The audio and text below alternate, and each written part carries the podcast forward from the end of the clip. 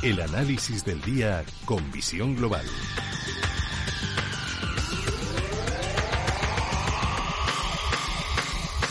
Mar Rives, cofundador de Blackberg. Muy buenas tardes.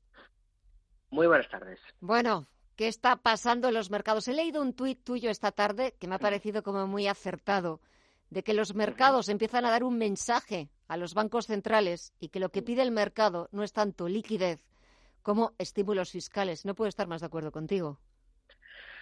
Sí, la verdad es que nosotros llevamos estudiando todo este tema desde hace mucho tiempo porque lógicamente cuando tú te propones una cartera de inversión, pues tienes que plantear todos los escenarios, ¿no?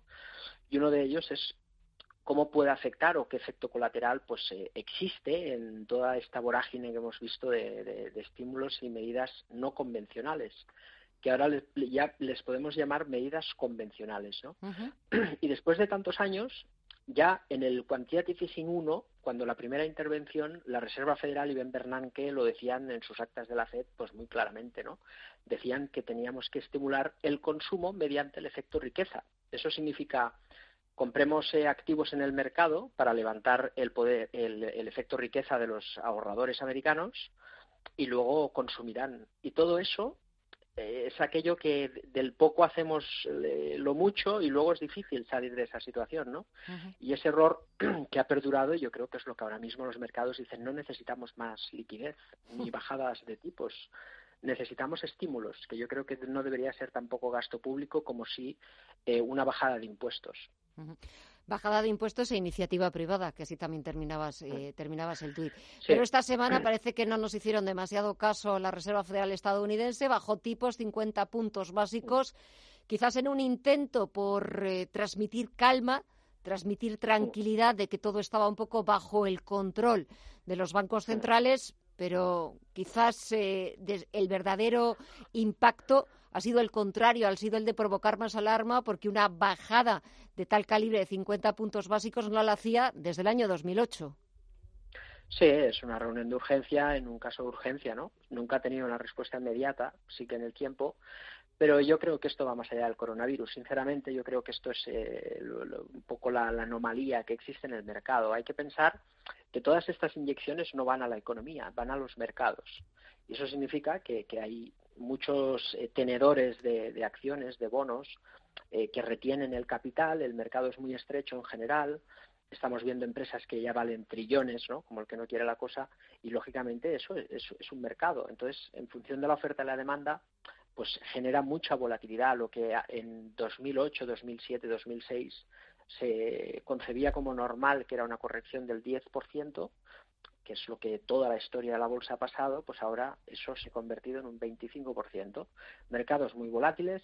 Yo creo que la sangre al río probablemente no llegue el, crash, pero no es descartable nada y sí que es cierto que puede haber otro susto por el camino, con lo cual mucha precaución ahora mismo. El BCE la próxima semana, jueves día 12. De momento no se no ha acompañado a la Reserva Federal porque quizás eh, pues quizás los inversores o el mercado esperaba como una acción coordinada, una acción conjunta por parte de los principales bancos centrales. La Fed pasó a la acción directamente, después también le siguió el Banco de Canadá y algún otro.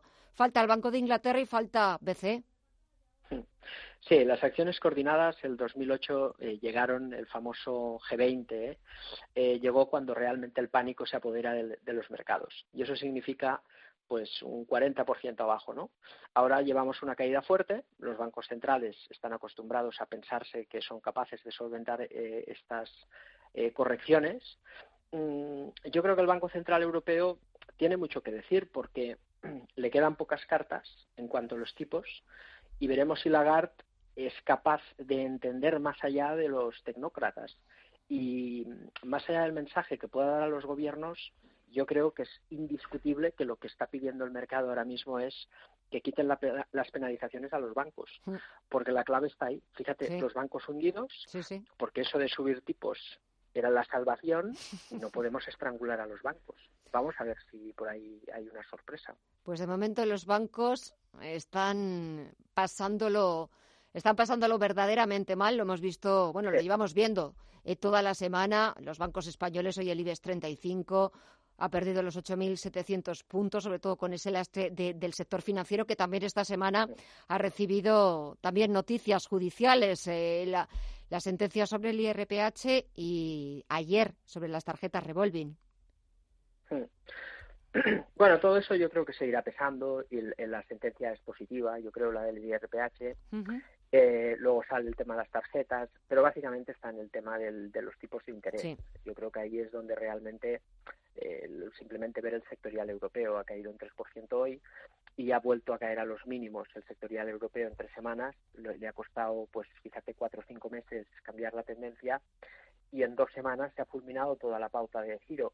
Eso significa miedo y eso significa que evidentemente el mercado sigue sigue insistiendo en ese mensaje. No tiene sentido penalizar un sector tan importante como la banca cuando tiene una coyuntura tan desfavorable. Quizás es un planteamiento futuro que podamos hacer y que todos los rescates se puedan cobrar, pero si lo ahogamos ahora con una coyuntura no favorable, pues estamos haciendo, nos estamos haciendo el araquiri financiero y no tiene mucho sentido. Yo estoy esperanzado en ver algún mensaje por ahí.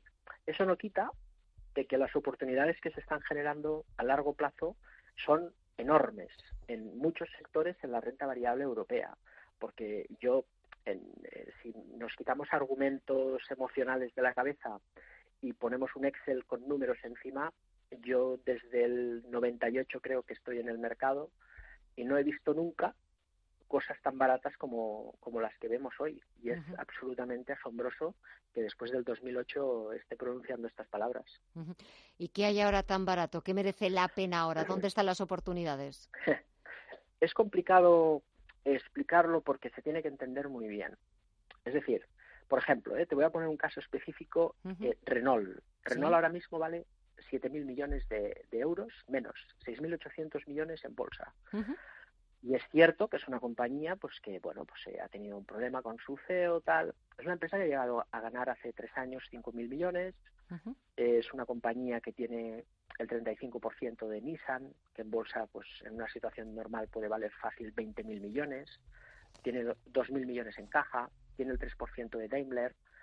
Em, no tiene ningún sentido que esté cotizando en esos 6.000 millones. Eso sí, cuando cotizaba 12 seguía siendo muy, muy barata y ha caído un 50%. Es decir, comprar barato no nos excluye de que veamos volatilidad, pero si tenemos paciencia y diversificamos, por ejemplo, un 2%, 3% de la cartera en empresas de este tipo, a largo plazo eh, la rentabilidad que podemos sacar a estos precios, pues en Renault nosotros pensamos que ahora mismo, si se recupera la compañía, pues tiene un potencial en torno al 300%.